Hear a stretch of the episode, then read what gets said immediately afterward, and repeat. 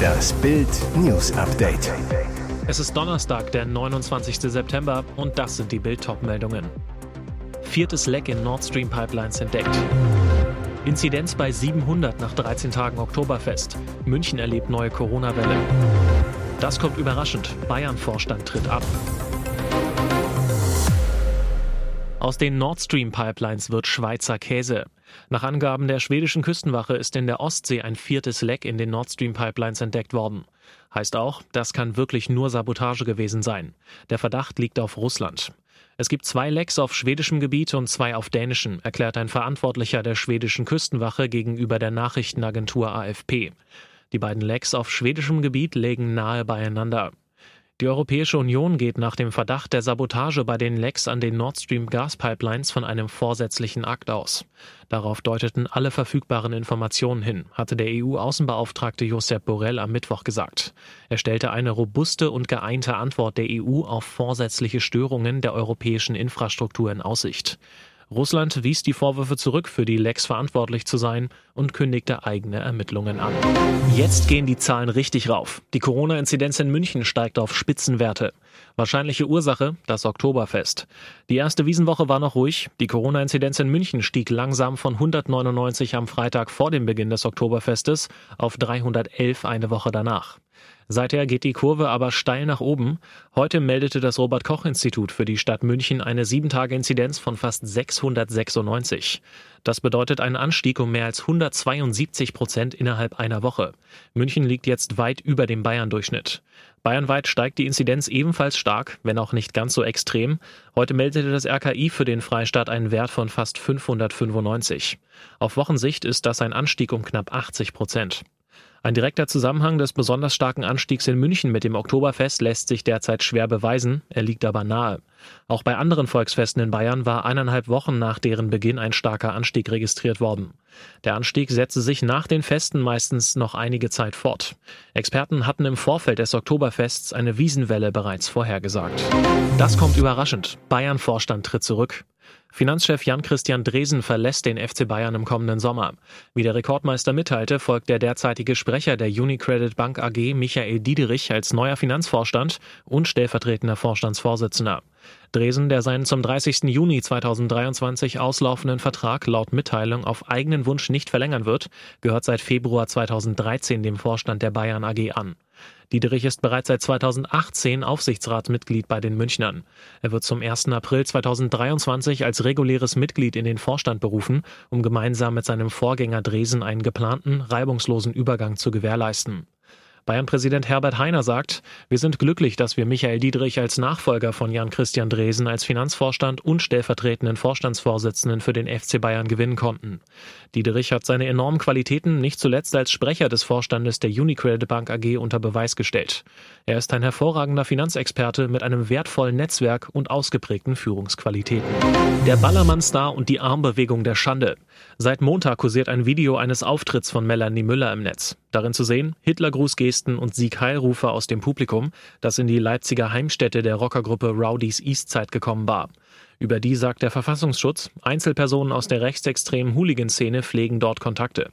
Doch mit einem gestern aufgetauchten Video vom selben Konzert am 17. September bekommt der Skandal eine völlig neue Wendung.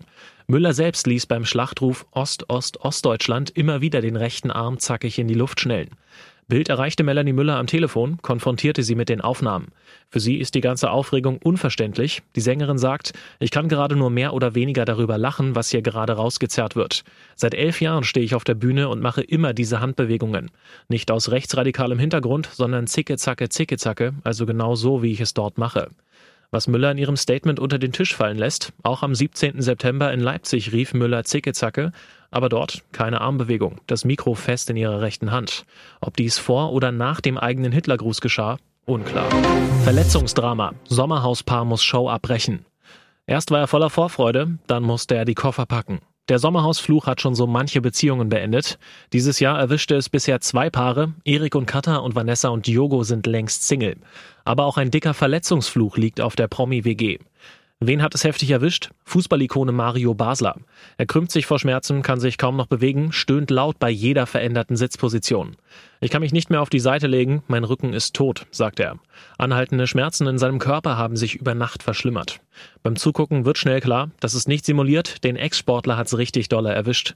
Dabei hatte er noch die Hoffnung, dass, wenn ich aufwache, ein Wunder passiert. Aber das ist wie im Fußball, wenn du eine Verletzung hast, hast du eine Verletzung, dein Körper sagt dir, ob's geht oder nicht. Und es geht offensichtlich absolut nicht mehr. Für seine Liebste ist klar, die Gesundheit meines Partners steht über allem, also Koffer packen und ab nach Hause. Und jetzt weitere wichtige Meldungen des Tages vom Bild Newsdesk.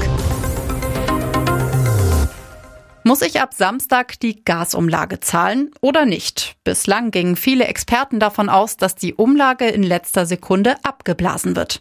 Doch noch immer ist nichts entschieden und eine Alternative nicht in Sicht. Gaskunden sind verunsichert. Muss ich das ab Oktober zahlen oder nicht? Und bekomme ich mein Geld zurück, wenn die Umlage kippt? Holger Schneidewind von der Verbraucherzentrale Nordrhein-Westfalen. Wir gehen davon aus, dass die Gasumlage in Kraft tritt und in ein, zwei oder drei Monaten wieder abgeschafft wird. Die erhöhten Preise und Abschläge müssen Verbraucher dennoch erst einmal zahlen. Auch Arndt Kempkins rät zu zahlen. Der Fachanwalt für Verbraucherrecht zu Bild unbedingt in den Überweisungsträger den Vermerk unter Vorbehalt eintragen. Und wenn ich einfach gar nicht zahle, Verbraucherschützer Schneidewind, wenn Sie Ihrem Versorger nicht das zahlen, was er fordert, sind das Rückstände. Dann drohen Gassperre und Kündigung. Historischer Börsengang. Für die Porsche Vorzugsaktien zeichnete sich eine riesige Nachfrage ab. Damit sammelt Volkswagen mit dem Aktienstart der Sportwagentochter knapp 9,4 Milliarden Euro ein. Die Vorzugsaktien werden für je 82,50 Euro an Anleger ausgegeben. Der Preis liegt damit am oberen Ende der vorab ausgegebenen Spanne von 76,50 Euro bis 82,50 Euro je Aktie. Das gab VW am Mittwoch nach Ende der Zeichnungsfrist bekannt. Damit ist der Börsengang der Porsche AG die größte erste Mission in Deutschland seit der Telekom im Jahr 1996. Wir freuen uns sehr, dass wir einen erfolgreichen Börsengang der Porsche AG durchführen konnten, sagte VW-Finanzchef Arno Antlitz. Die hohe Nachfrage zeige das Vertrauen der Investoren in Porsche. Der Sportwagenbauer profitiere nun von mehr Agilität und unternehmerischer Eigenständigkeit. Volkswagen verschafften die Erlöse aus dem Börsengang mehr finanzielle Flexibilität bei der Transformation Richtung Elektromobilität und Digitalisierung. Neuer Kandidat für den TV-Busch. Bald lodert nicht nur das Buschfeuer in Australien im Dschungelcamp, sondern dank ihm auch das Sprüchefeuerwerk. Nach Bildinformationen will RTL ein Trash-TV-Macho für die neue Staffel von Ich bin ein Star holt mich hier raus ab Januar in der TV-Wildnis aussetzen. Und zwar Luigi Gigi Birofio. Nachdem Corona-bedingt das Camp im vergangenen Jahr in Südafrika ausgerichtet wurde, soll das neue Camp in Australien explosiver denn je werden. Für ordentlich Stimmung sorgt Gigi garantiert. Der Schönling mit den vielen Tattoos sorgte bereits in Formaten wie Kampf der Reality Stars oder Ex on the Beach für Stirnrunzeln und ist bald bei Temptation Island VIP zu sehen.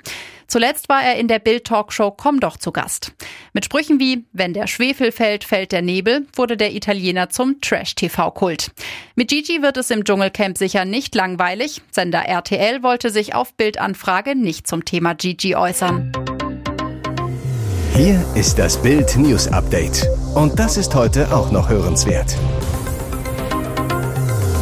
Der US-Rapper Coolio ist tot. Er sei am Mittwoch im Alter von 59 Jahren in Los Angeles gestorben, berichtet das Portal TMZ unter Berufung auf den Manager des Musikers. Er sei bei einem Freund zu Besuch gewesen, als er verstarb, hieß es in dem Bericht.